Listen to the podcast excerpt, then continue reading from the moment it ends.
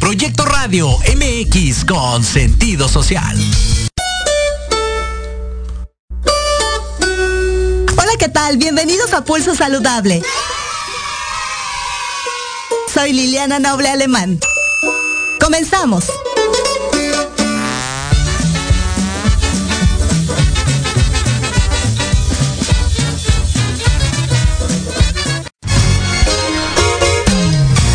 Pulso Saludable, cuidando tu estilo y forma de vida. Un programa diseñado especialmente para ti que te ocupas de tu salud. Conduce Liliana Noble.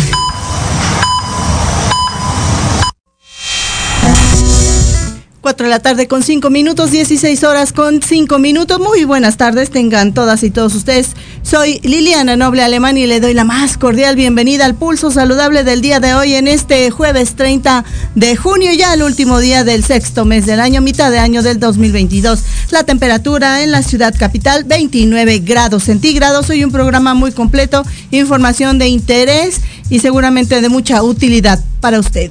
Vamos a dar inicio pues a la jornada de trabajo del día de hoy.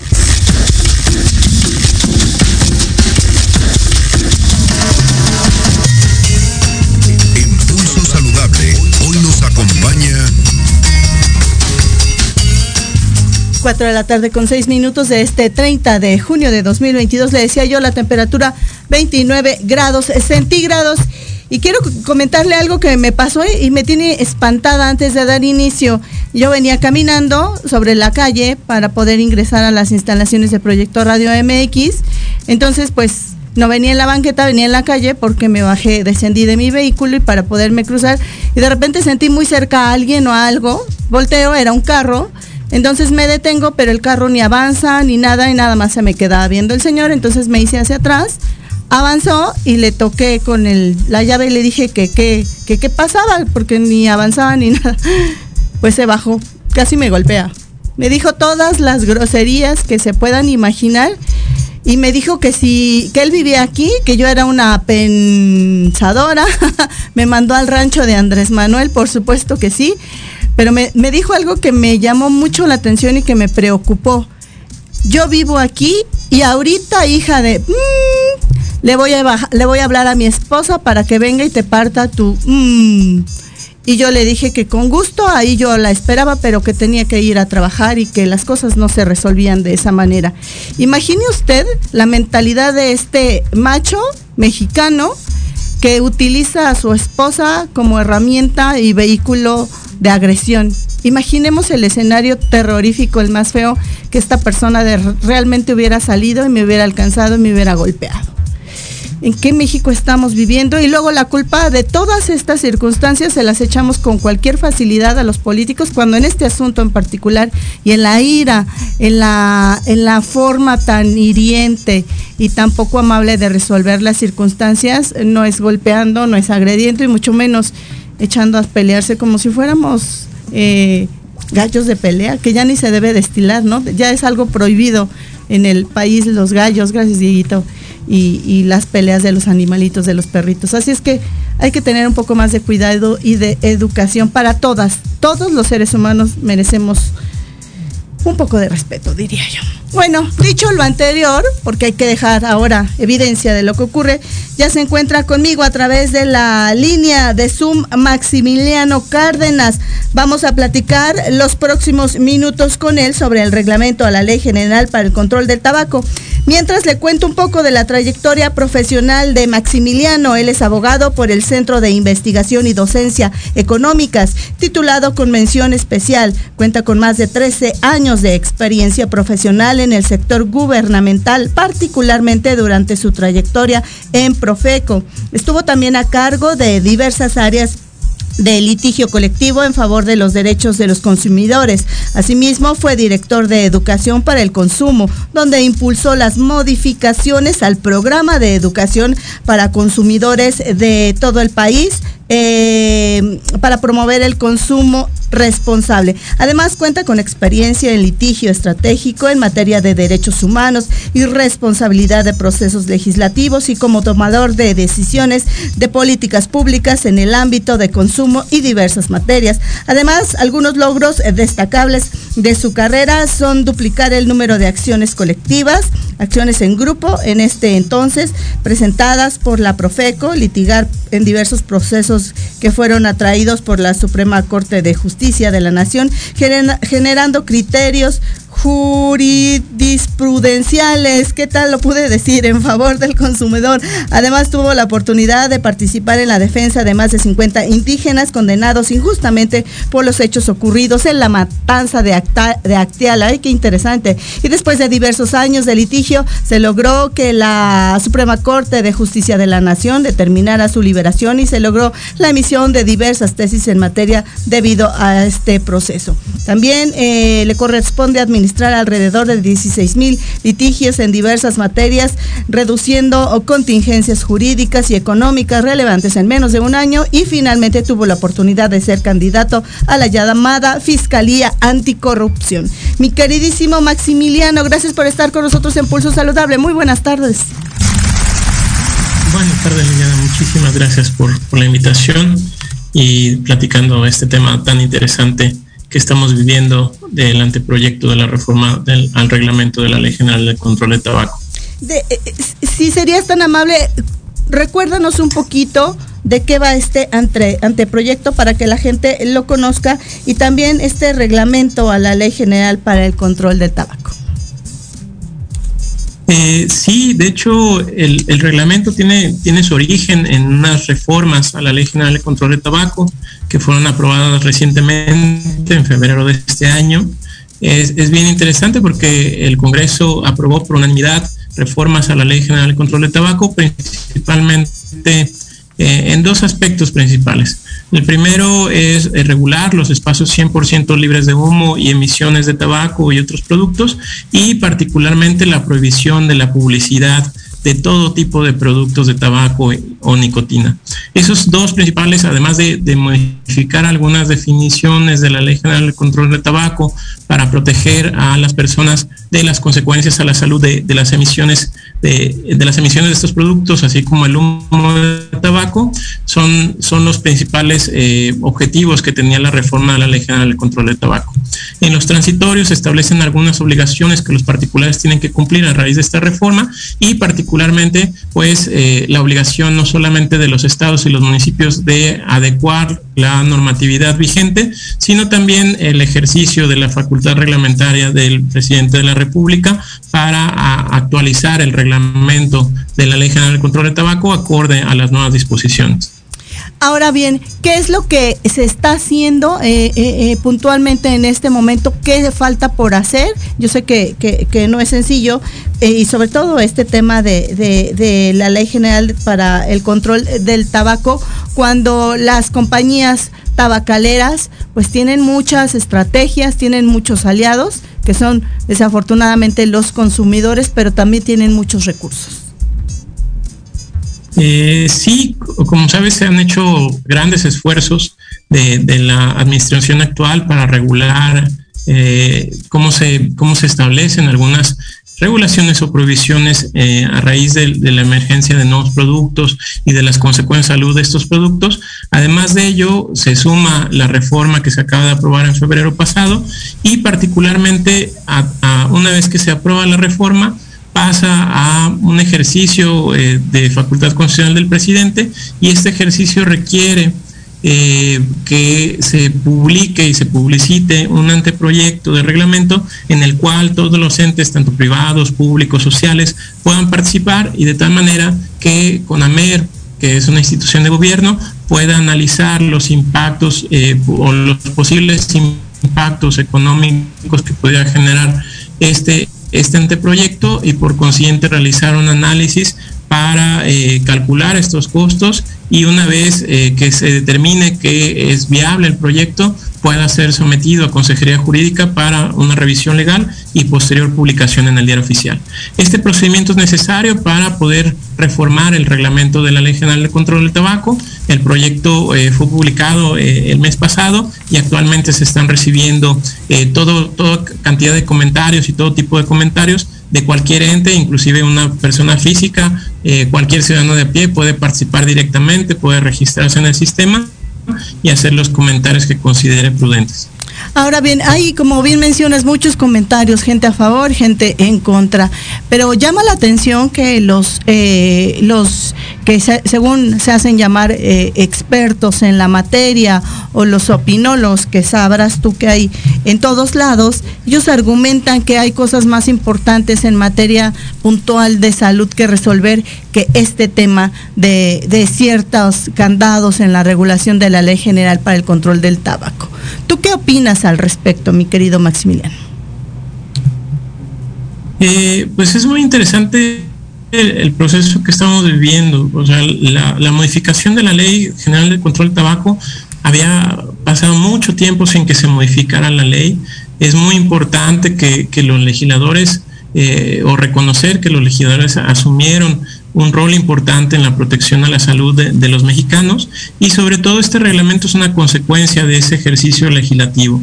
Lo, lo, que está buscando el reglamento principalmente es actualizar la normatividad reglamentaria a lo que ya se reformó en la ley, principalmente con espacios libres de humo y emisiones y con la prohibición de la publicidad. En este tema de, definir la, política pública, de, qué es más importante o no, a final de cuentas, eh, si uno ve las estadísticas, pues encontramos que las enfermedades provocadas por el tabaquismo eh, prácticamente están eh, generando alrededor de 70 mil casos de, enfermedades de, cáncer, enfisema pulmonar, etcétera, que pues está afectando a la población y que particularmente generan un gasto muy importante a la administración pública, a servicios de salud, que eh, pues, pues al estar invirtiendo en este tipo de enfermedades y no prevenirlas por medio de estas eh, acciones de, control eh, a los productos de tabaco, pues también pues ejercen recursos que pudieran ser administrados a otro tipo de enfermedades. Maximiliano, pero exactamente qué pasa, ¿por qué si ya están dadas las circunstancias, por qué termina sin ser aprobada este esta, este reglamento a la ley de para el control a la ley general para el control del tabaco? Eh, pues en realidad es, un procedimiento, un procedimiento establecido en ley. Todos los reglamentos tienen que pasar una consulta pública cuando exista eh, algún posible impacto a la economía o a los particulares. En particular, eh, como tal, la reforma legal ya se aprobó, ya se encuentra vigente. Existía un transitorio para que los particulares realizaran algunas acciones. No obstante, su instrumentación para hacer lo más perfecta posible es adecuar el reglamento de la ley. Este ejercicio se está haciendo, el procedimiento se tiene que llevar a cabo, analizar los impactos económicos que tiene el, proyecto y seguramente muy próximamente vamos a ver las modificaciones publicadas en norma y eh, instrumentadas directamente. Pero el, proyecto legislativo ya está en vigor y se suma a otro tipo de políticas públicas que ya se han eh, realizado, como algunos decretos que, que publicó eh, el Ejecutivo Federal, entre otros documentos eh, como la alerta de COFEPRIS en relación a otros productos. Todos estos documentos suman a la política pública para eh, combatir principalmente esta epidemia en el uso de tabaco y las enfermedades que genera. Ahora, ¿qué pasa si estas, estos pequeños pasos o grandes pasos que se han dado no se concretan a través de la publicación en el diario oficial de la federación? ¿Podrían pensarse que son letras muertas y regresar a las disposiciones que cada individuo o que cada establecimiento o que cada gobierno considere pertinentes? Eh, es importante reconocer que siempre hay una eh, un gran paso entre una normatividad en ley y una normatividad aplicable. En realidad, más allá de, la reforma, de la modificación del reglamento, es muy importante que, el organismo regulador, que en este caso es el ACOFEPRIS, eh, ejerza sus facultades y eso es, muy importante. Lo que sí hay que ir dando pasos, pasos seguros y sobre todo que den certeza legal a todas las partes, no solamente a los ciudadanos, sino también a, a la industria, porque también sabemos que, la industria es, muy asidua a presentar amparos, a presentar eh, algunos em, recursos que puedan eh, suspender o limitar las facultades o hacer eh, o retrasar la aplicación de estas. Y es importante que se lleven todos los procedimientos conforme a derecho para que se reduzca el riesgo de, estos amparos y, la posibilidad de que se retrase más el cumplimiento a estas disposiciones. Ah, y es que lo que estoy entendiendo es que eh, eh, entre menos presión haya por parte de los gobiernos para la publicación y la concretación, ellos echarán mano de todas las alternativas que, jurídicas que existen como los amparos y esto indicaría que bueno van ganando tiempo y, finalmente ellos siguen promocionándose siguen vendiendo ofertando productos nocivos a la salud y siguen ganando muchos más acreedores difíciles o complejos de poder eh, sacar de estas garras le llamaría yo de las adicciones. Sí, digo, más allá del tema de la publicación del reglamento, pues los, mecanismos de, defensa constitucional, como es los, los amparos que se presentan por la industria, eh, pues están vigentes. De hecho, vemos ahora algunos amparos que se han presentado en contra del último decreto publicado por el Ejecutivo Federal y algunos eh, organismos jurisdiccionales que han otorgado suspensiones. Estas suspensiones son aprovechadas por la industria para, para seguir comercializando productos y pues desafortunadamente pues la afectación a la salud que ello genera. Eh, no obstante, pues legalmente se pueden presentar todos los medios constitucionales de defensa y, claro que, se tienen que tramitar los procesos judiciales. es, tarea del, ahora de otro poder, que es el, Poder Judicial, pues determinar eh, estas suspensiones y determinar si efectivamente no se está violando eh, algún derecho social o, se está afectando a la sociedad al otorgar estas suspensiones y determinar si, son viables una suspensión a un decreto como, como se publicó en recientes fechas, sobre todo por las consecuencias a la salud que, que podría generarse. Claro, y finalmente, como sociedad, ¿cómo podemos contribuir si es que podemos? ¿Qué hacemos al respecto? Pues en este momento el, sistema está abierto para recibir eh, cualquier tipo de comentario. Es importante que la ciudadanía siempre participe en los procedimientos deliberativos, particularmente el reglamento, todos los documentos eh, legales son perfectibles y es muy, muy importante que, la sociedad participe. De hecho, hace unos minutos yo, yo entré al sistema, todavía volví a comentar en relación al proyecto, cualquier persona lo puede realizar, es un procedimiento muy fácil, no toma más de 10 minutos y cualquier persona puede estar participando. Y es importante pues para que se escuchen todas las voces y no solamente la de la industria que ha eh, distribuido entre los diferentes estados un mismo machote de, opiniones y están participando en la consulta con la misma información, pero muy organizados. Entonces, valdría la pena que ciudadanía, eh, pues consciente e informada, pues participe en la consulta y exponga, eh, pues inclusive algunos casos, temas de salud, las mismas opiniones que tengan y sobre todo, pues que, conozcan el proyecto y también eh, puedan participar con, con alguna opinión del mismo. ¿Cómo podemos participar? Recuérdanos, por favor, Maximiliano. Eh, el, organismo que está llevando la consulta pública es CONAMER, de hecho en cualquier buscador de internet si ponen CONAMER eh, consulta o manifestaciones de impacto regulatorio van a poder acceder a un menú con diferentes anteproyectos de, disposiciones. Existe en los primeros, por, lo, reciente que es la, publicación, van a ver un anteproyecto de eh, reglamento de la Ley General de Control de Tabaco, cuando uno da clic en ese anteproyecto, hay una pestaña para comentarios. Es un registro muy sencillo, hay que poner un correo, una contraseña, confirmar el correo y está abierto para, para comentarios. Literalmente es un cuadro de diálogo donde uno puede escribir libremente y participar directamente. Todos los comentarios tienen que ser analizados por CONAMER. Ahorita, al momento de haber alrededor de 450 comentarios, es importante que, que la gente lo conozca y pueda participar libremente. ¿Cuál sería tu mensaje final en esta tarde, mi querido Maximiliano? Pues eh, primero agradecer el espacio, siempre es muy importante platicar estos temas de, actualidad y sobre todo eh, pues hacer muy consciente al auditorio de los riesgos que puede generar este tipo de productos. Eh, está comprobado los riesgos a la salud que, genera la adicción al, tabaco y particularmente los, riesgos que pueden generar los nuevos productos que están circulando en el mercado.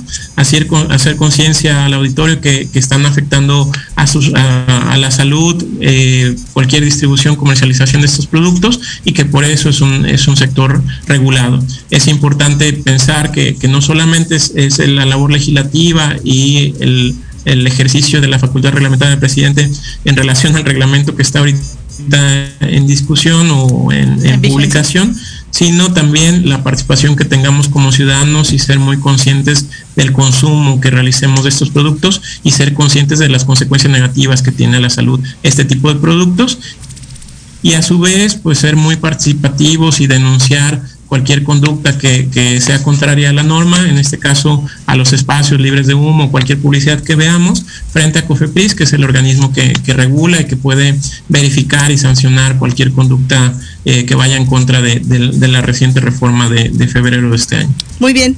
Maximiliano, vuelve pronto porque es muy interesante aprenderte, escucharte y con estas alternativas que nos das y esta información podemos ejercer nuestro derecho a la opinión pero con una, eh, pues ya con una información basada en ello, pero de forma responsable. Te mando un abrazo, cuídate mucho, gracias, buenas tardes. Muchísimas gracias, Lina, estoy a tus órdenes, muchas gracias. gracias, ahí la voz de Maximiliano Cárdenas, le decía yo, abogado por el Centro de Investigación y Docencia Económicas, y bueno, el currículum súper sorprendente y completamente mexicano. 4 de la tarde con 25 minutos de este 30 de junio de 2022, la temperatura 29 grados centígrados, dice Alan que ya llegó. Vengo.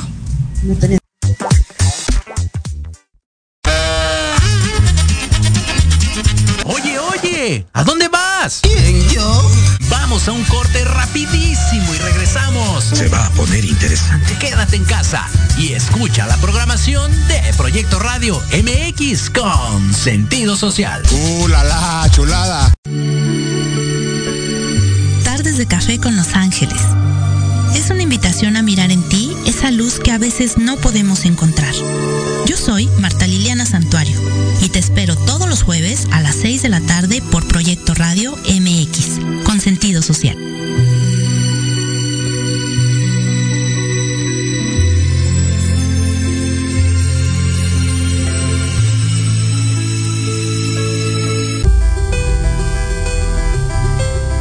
veces te han dicho que tus problemas no tienen solución? En tu programa Nueva Vida hay una esperanza. Queremos ayudarte a encontrar esas respuestas y sobre todo a encontrar una vida mejor y diferente. Acompáñanos cada jueves de 7 a 8 de la noche a través de Proyecto Radio MX con sentido social. Porque de locos todos tenemos un poco, te invito a escuchar Locuras Elocuentes todos los jueves de 8 a 9 de la noche y por si fuera poco, para terminar más loco, el último jueves de cada mes no te pierdas. Sin anestesia, con el negro consentido. Sí, conmigo. Con sentido social, solamente en Proyecto Radio MX. Con sentido social. Amores. Los invito a que me escuchen todos los viernes de 5 a 6 de la tarde en el programa El futuro oculto con Yatsir, donde estaremos hablando de amarres, daños, salaciones, dominaciones, rompimientos, hechizos, consultas en vivo, brujería y mucho más. Solo por Proyecto Radio MX con sentido social.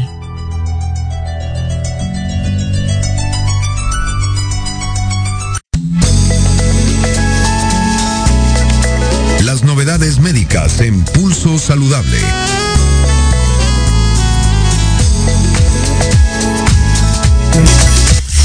De la tarde con 28 minutos de este 30 de junio de 2022, la temperatura 29 grados centígrados.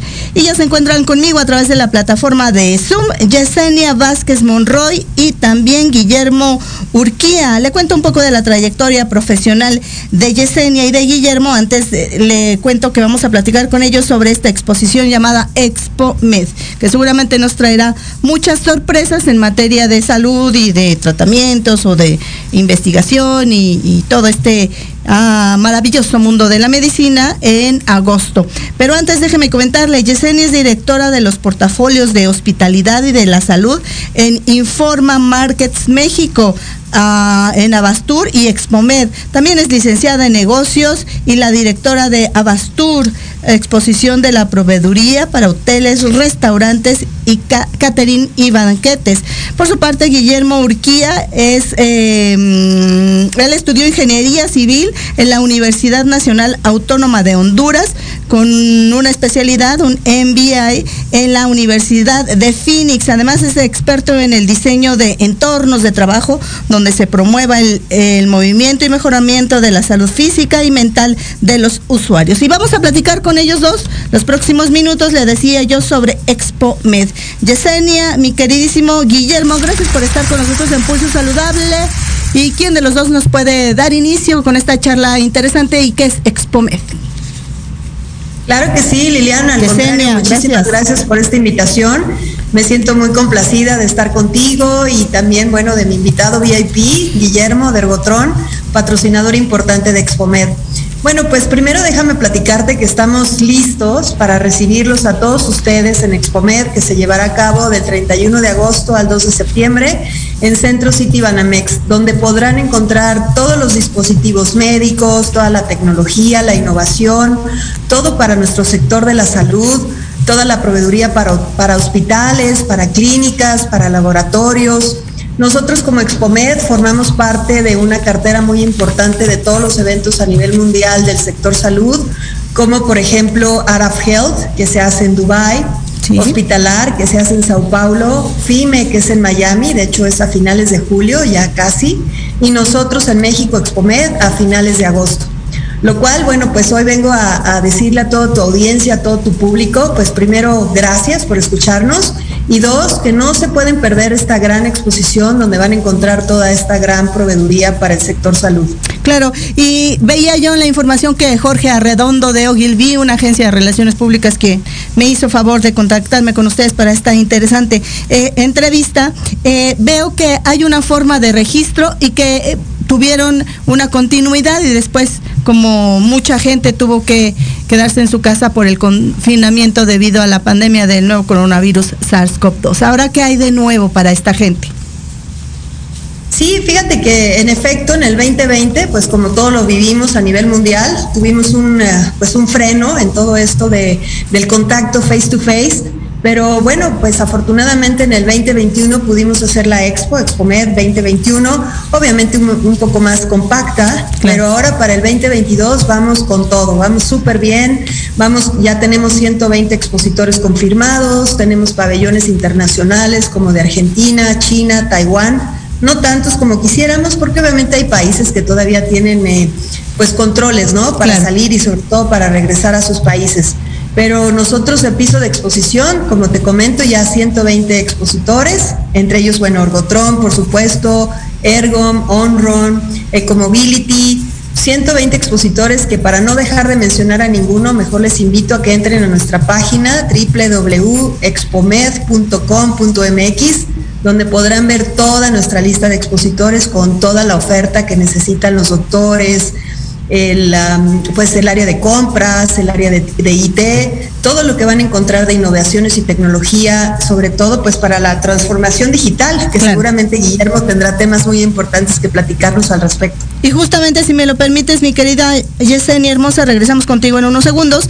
Entre tanto, Guillermo, cuéntanos por favor, dime si solamente es un panorama de estos de aplicación o si estás atrás, atrás de ti tienes ahí el mar, porque ya me dieron ganas de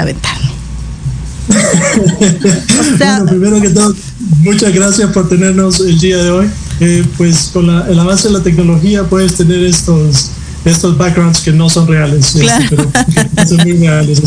pero se antoja. Se antoja. se antoja, se antoja. Cuéntanos, este, por favor, Guillermo, ¿de qué va tu participación en esta exposición en este año?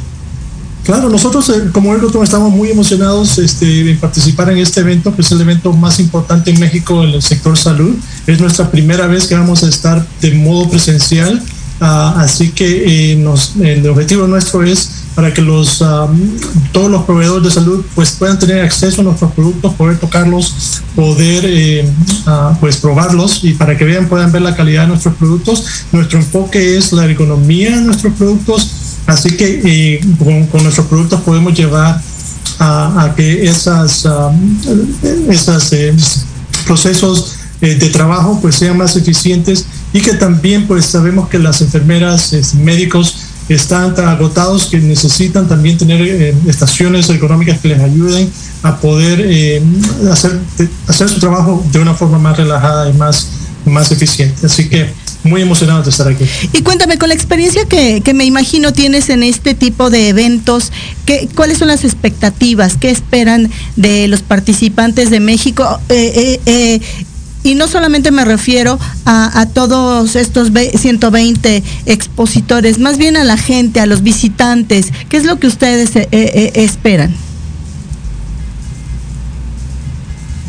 Bueno, de nuestro, lado, eh, pues uno que puedan conocer las, las, ah, soluciones que nosotros ofrecemos. Sabemos que ha habido mucha inversión en la parte de telesalud durante todo este tiempo, ah, pero pues ahora ah, la inversión sería en el, en el paso siguiente hacia, hacia adelante y, este, y cómo modernizar pues todas las, que son las instalaciones médicas, hospitales, clínicas, centros de salud y poder llevar ese servicio de primera calidad a todos los pacientes a los que ellos atienden. Claro, y en algunas de las conferencias de prensa en la mañana, eh, con esta transformación del IMSS Bienestar, el maestro eh, Zoe Robledo, director general del Instituto Mexicano del Seguro Social, hablaba justamente de la importancia de lo que se echó eh, mano ahora con esta COVID-19 y el aislamiento justamente de la telemedicina, ustedes le llaman telesalud. ¿Qué tan importante ha, sido o ha destacado esta actividad para darle mucho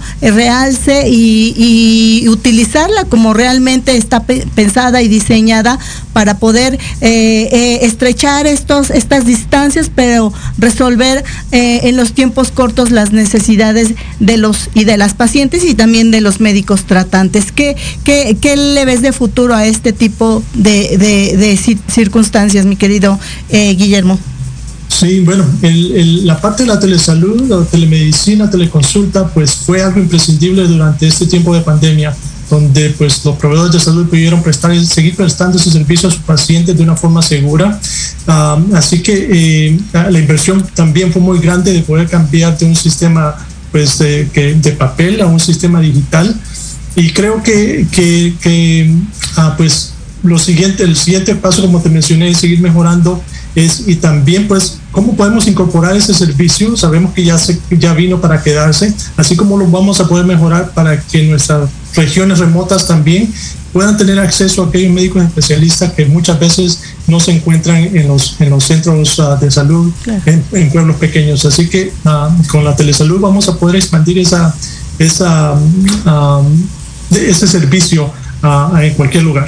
Regreso contigo en unos segundos, mi querido Guillermo Yesenia. Cuéntanos, por favor, ¿quiénes recomiendas, a quiénes recomiendas tú que son estos eh, invitados especiales eh, por su actividad, por su, por su desarrollo en el sector salud? ¿Para quiénes está diseñado? ¿Quiénes consideras tú que no deben faltar a esta exposición? Claro que sí, bueno, pues hago una, atenta invitación a todos nuestros doctores, a todo el sector salud, a todos los que ven toda el área de compras, eh, ahora que hablábamos de la salud digital, pues obviamente todas las instituciones están muy activas en ver qué innovaciones, qué tecnología, qué softwares hay para, para esto, ¿no? Porque pues si ya se vislumbraba en la década pasada que era algo importante, con la pandemia se aceleró y todo el mundo tiene que estar en esta innovación digital, así es de que toda esta innovación y tecnología la van a encontrar justo en este piso de negocio por tres días. Adicional al Congreso Healthcare Summit que hemos preparado para ustedes, donde vamos a hablar de las tendencias, las innovaciones, la solución para tener un sistema de salud de primer mundo en nuestro país que pues que falta nos hace, ¿verdad? Y entonces por eso es que hay que estar eh, viendo qué es la novedad, qué es lo que hay, eh, las megatendencias, Ah, vamos a hablar de financiamiento hospitales, vamos a hablar de telemedicina, por supuesto, de medicina digital y sobre todo del paradigma de la salud 4.0.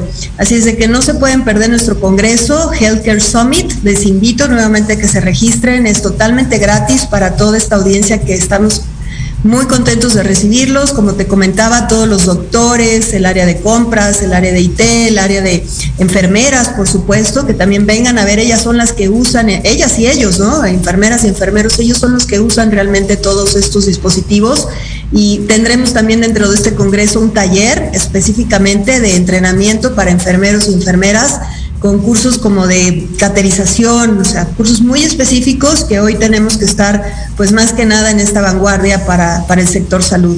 Claro, ¿en dónde se pueden, eh, veía aquí que también eh, para poder eh, formar parte de este Healthcare Summit hay que registrarse? ¿Dónde y cuál es la fecha límite? Sí, claro que sí, nuestro registro está abierto, así es de que espero se pueden meter en página www.expomed.com.mx. Ahí podrán ver cómo llenar su registro, es totalmente gratis. Así es de que bueno, desde ya se pueden registrar y este registro estará abierto hasta el día del evento, ¿no? Este 31, 1 y 2 de septiembre. Muy 31 de agosto, 1 y 2 de septiembre. Muy bien, finalmente para ambos. Ah, me ibas a decir algo. Dime, dime, corazón. No, no, no, adelante, al contrario, el horario solamente les iba a recordar de 10 de la mañana a 7 de la noche en Centro City Banamex. Muy bien, finalmente para ambos, ¿cuál es el mensaje final? Y reforzar también la importancia de este tipo de eventos y que seguramente la gente siempre tiene como que estas temores todavía entendibles porque estamos enfrentando eh, pues esta pandemia, ¿no? Tan devastadora que ha sido para todo el mundo, pero que ustedes van a contar con todos los protocolos sobre todo en un evento de salud.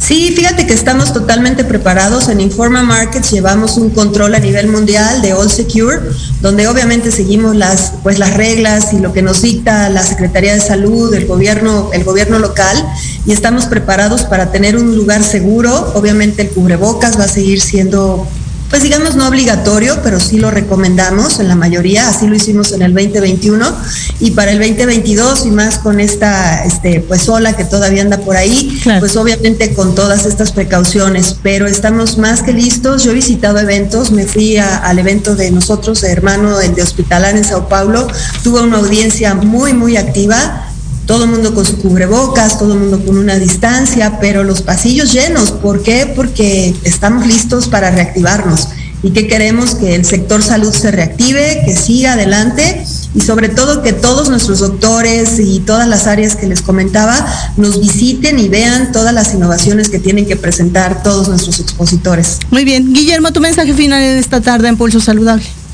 Claro que sí, tomemos todas las precauciones necesarias del caso y este, en el caso pues estamos en el stand número 4029, los esperamos ver ahí este, muy pronto. Muy bien, gracias a ambos. Cuídense mucho, por favor. Les mando un abrazo. Un abrazo y por ahí te espero también, Lilian. Gracias, claro que sí, ahí está. Hasta luego. Gracias, gracias. Ahí la voz de Yesenia Vázquez Monroy y de Guillermo Urquía, ambos con quien platicamos sobre esta Expo Med. Usted quiere ingresar a conocer un poquito más al respecto, ver de qué van todos estos más de 120 expositores. Ya se imagina usted la envergadura de este evento en, en uno de los lugares más grandes para finalmente poder eh, solventar las necesidades de algo tan grande, tan majestuoso como es eh, City Banamex.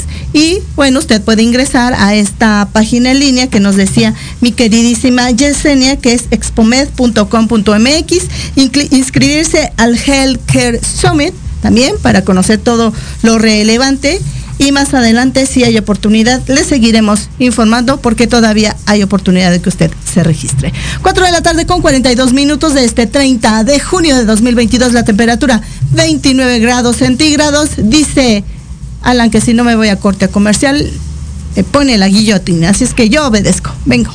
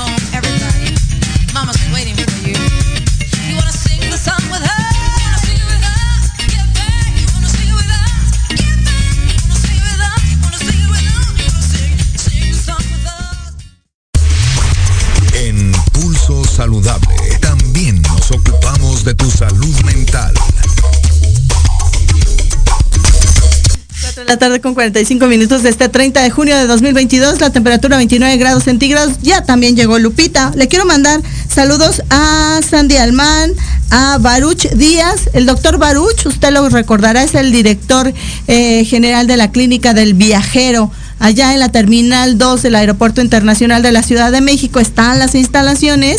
Él ha estado frecuentemente con nosotros, es vocero por la UNAM, para platicar sobre la COVID-19. Baruch, si nos sigues escuchando, ya te extrañamos, ya deja la vacación y ven pronto con nosotros para que nos ilustres sobre temas de vacunas y viajeros. Y mientras le cuento que México impulsa la descriminalización de los usuarios de sustancias y aborda su consumo como un problema de salud pública. Esto lo afirmó el titular de la Comisión Nacional contra las Adicciones, la CONADIC, el doctor Gadi Sabiki Sirot, en la ceremonia por el Día Internacional de la Lucha contra el Uso Indebido y el Tráfico Ilícito de Drogas. Además, señaló que México debe seguir avanzando en modelos que no rebasen la prohibición absoluta de sustancias. Además, incorporando estrategias eh, benéficas en materia de reducción de riesgos y daños que eviten discriminar y criminalizar a las personas usuarias de estas sustancias. Para la atención de adicciones explicó también que es imprescindible que los países incorporen el enfoque de la salud mental tal como sucede en México por ser el trastorno, el trasfondo, perdón, de consumos problemáticos. Detalladamente dijo, existe un vínculo ineludible entre la salud mental y las adicciones. Además, indicó que al dar la bienvenida al evento, eh, eh, hace dos días, el director general de los servicios de atención psiquiátrica, conocidos como SAP, usted así los puede encontrar en redes sociales, SAP, el doctor Juan Manuel Quijada Gaitán, hizo un llamado a seguir trabajando de manera coordinada entre las distintas instituciones para abordar el problema de adicciones bajo el enfoque de la atención primaria de salud integral. En su oportunidad, el titular del Centro Nacional de Planeación, Análisis e Información para el Combate de la Delincuencia, conocido como CENAPIL, Oscar Arón Santiago Quintos, subrayó que las políticas públicas en materia de drogas están basadas en evidencia científica, asistencia técnica y también de cooperación internacional. Justamente lo mencionó al hacer referencia al lema de esta conmemoración, cuidándonos en el, cuidándonos en tiempos de crisis. El director general para la Organización de las Naciones Unidas de la Secretaría de Relaciones Exteriores, Eduardo Jaramillo Navarrete, hizo un llamado a la acción para salvar vidas, reconociendo que las crisis humanitarias de la salud, los conflictos armados, los desastres climáticos y el desplazamiento forzado de las personas crean ambientes entonces propicios para el abuso de sustancias. Además, durante la ceremonia, la titular de la coordinación de la Oficina de las Naciones Unidas contra las Drogas y el Delito, 1DC, en México, eh, Mariana Algret Sendejas dijo, eh, dio a conocer el informe mundial sobre las drogas 2022. En el informe se indica que entre el 2010 y el 2020 el consumo de sustancias psicoactivas aumentó un 26%. En 2020, 284 mil personas adultas las usaron al menos una vez. En su mayoría fueron hombres. También destacando el aumento del consumo de cannabis y de anfetaminas. Se precisó que no todas las personas usuarias de drogas requieren tratamiento.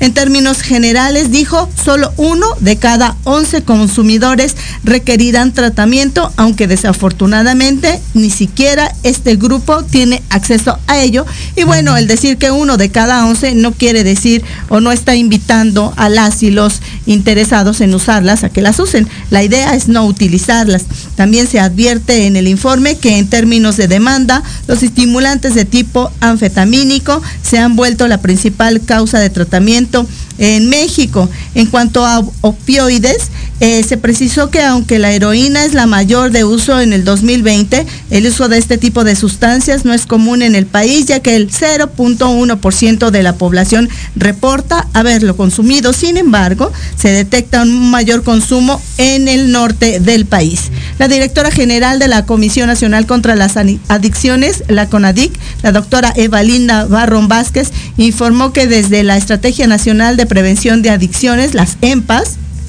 Se trabaja en los eh, factores de riesgo y protección en el consumo de sustancias a través de diagnósticos territoriales. Destacó que cada estado, cada municipio e incluso cada colonia tiene factores de riesgo y factores de protección distintos. Por lo tanto, se tienen que integrar a las comunidades las estrategias eh, puntuales de cada eh, localidad y políticas, subrayó. La titular del Secretariado Técnico del Consejo Nacional de Mental, STC Consame,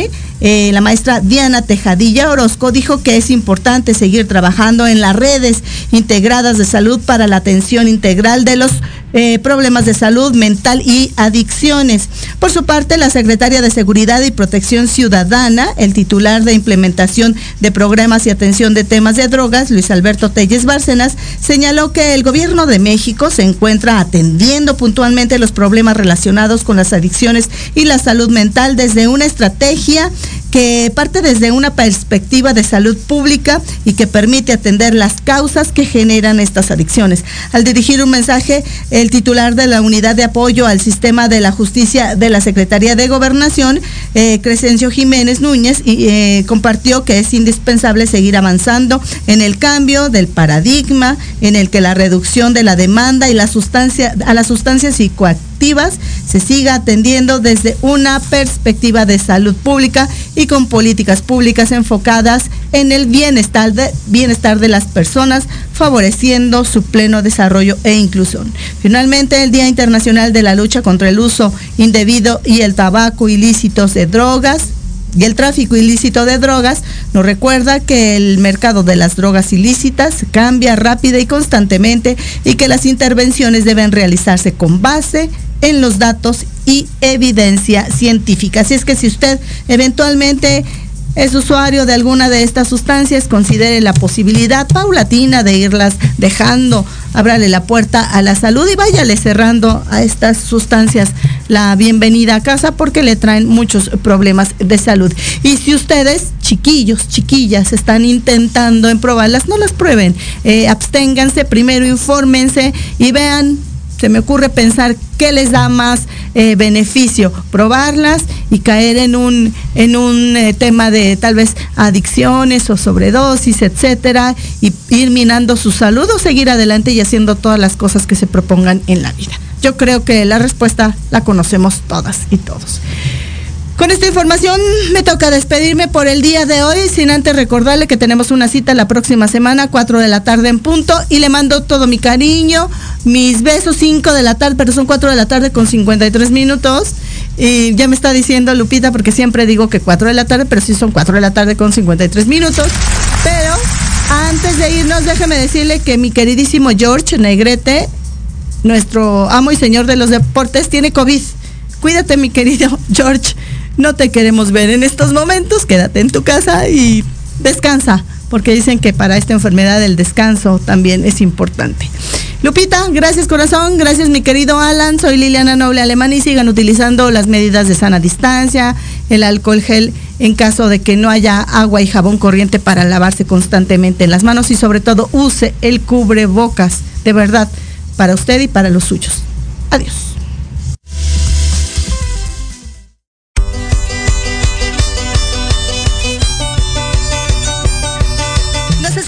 Próxima semana. Entre tanto, síguenos en nuestras redes sociales. En YouTube y Facebook aparecemos como Pulso Saludable.